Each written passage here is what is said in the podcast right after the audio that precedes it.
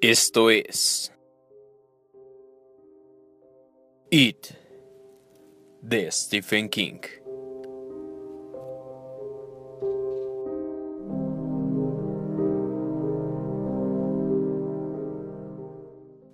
Nos miramos. La luz que caía desde las ventanas sucias lo llenaban de años dándole el aspecto de un Matusalén. Recuerdo que en ese momento sentí frío, mucho frío. ¿Cree que le estoy mintiendo? preguntó el viejo, ese viejo que en 1957 tenía alrededor de 45 años. El viejo a quien Dios solo había dado una hija, llamada Betty Ripson. Betty había sido encontrada en Jackson Street justo después de Navidad en ese año. Estaba congelada, sus restos completamente desgarrados. No, dije. No creo que esté mintiendo, señor Ripson. Y usted también está diciendo la verdad, observó él con una especie de extrañeza. Lo veo en su cara. Creo que iba a decirme algo más, pero la campana sonó ásperamente detrás de nosotros. Un coche acababa de acercarse a los surtidores. Al sonar la campana, los dos dimos un brinco y yo solté un gritito. Ripson se puso de pie y renqueó hasta el coche limpiándose las manos con un trapo.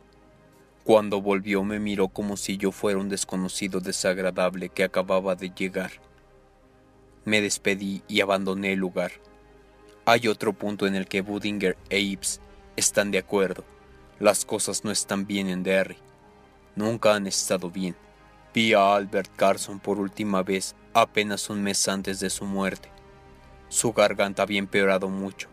Solo podía emitir un susurro sibilante. ¿Todavía piensas escribir una historia de Derry Hanlon? Todavía juego con la idea, dije, aunque no planeaba exactamente eso, y creo que él lo sabía. Te llevaría 20 años, susurró, y nadie querría leerla. Déjalo así, Hanlon. Hizo una pausa antes de agregar. Budinger se suicidó, ¿lo sabías? Lo sabía, por supuesto, pero solo porque la gente siempre habla y yo había aprendido a escuchar. El artículo del News hablaba de una caída accidental y era cierto que Branson Budinger había sufrido una caída. Lo que el News no mencionaba es que se había caído de un banquillo puesto junto a su ropero, ni que en esos momentos tenía un nudo corredizo al cuello. ¿Sabes lo del ciclo? Le pregunté. Sí, susurró Carson. Lo sé, cada 26 o 27 años. Budinger también lo sabía. Lo saben muchos veteranos, aunque de eso no hablarán jamás, aunque los emborraches. Déjalo así, Hanlon.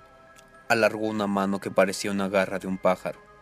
La cerró en torno a mi muñeca y sentí el cáncer caliente que le devoraba el cuerpo comiendo todo lo que aún podía comerse, aunque por entonces no quedaba mucho. Michael, no te conviene meterte en esto. En Derry hay cosas terribles. Déjalo así. Déjalo así. No puedo. Entonces ve con cuidado. De pronto los ojos enormes y asustados de una criatura me miraron desde la cara del viejo moribundo. Ve con cuidado.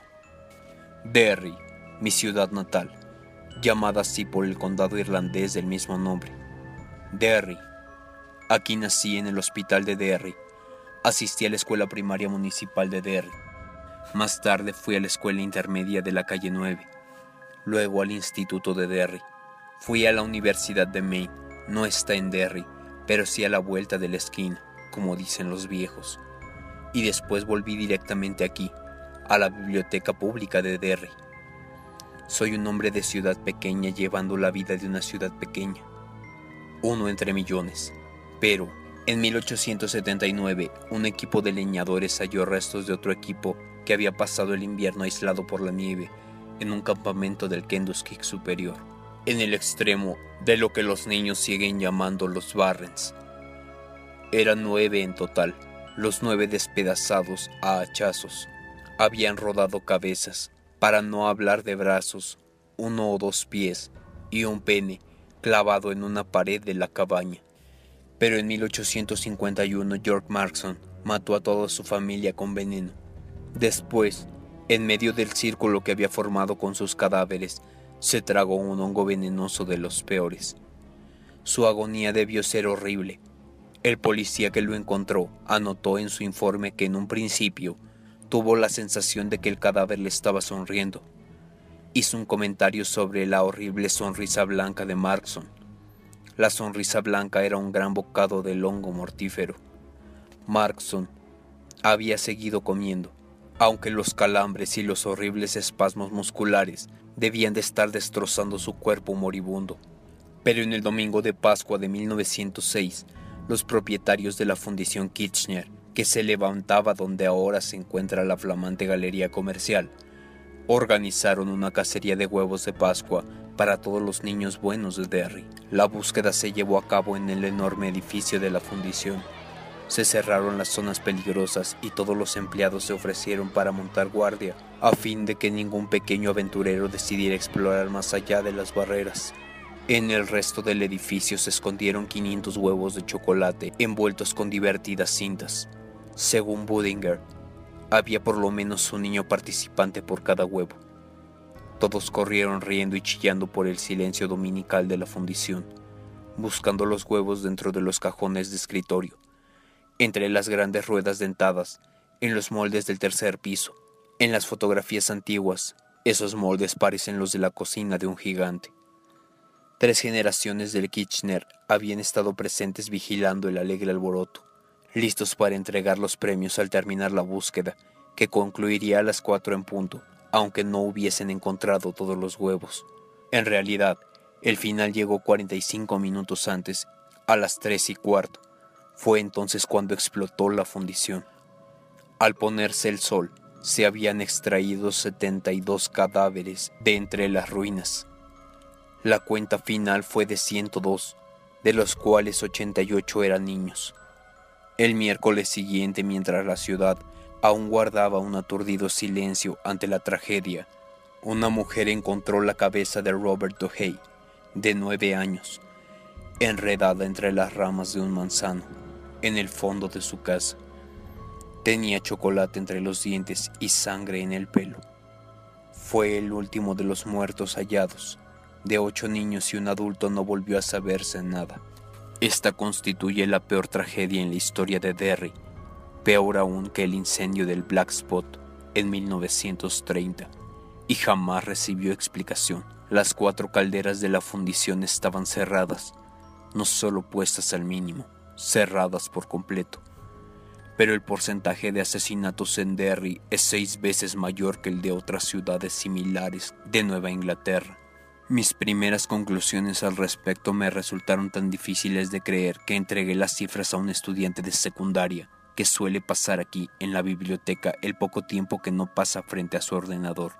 Él llegó más allá, no es solo un tragalibros, sino un exagerado, Agregó otras 12 ciudades pequeñas y me entregó un gráfico computarizado donde Derry sobresalía como un pulgar herido.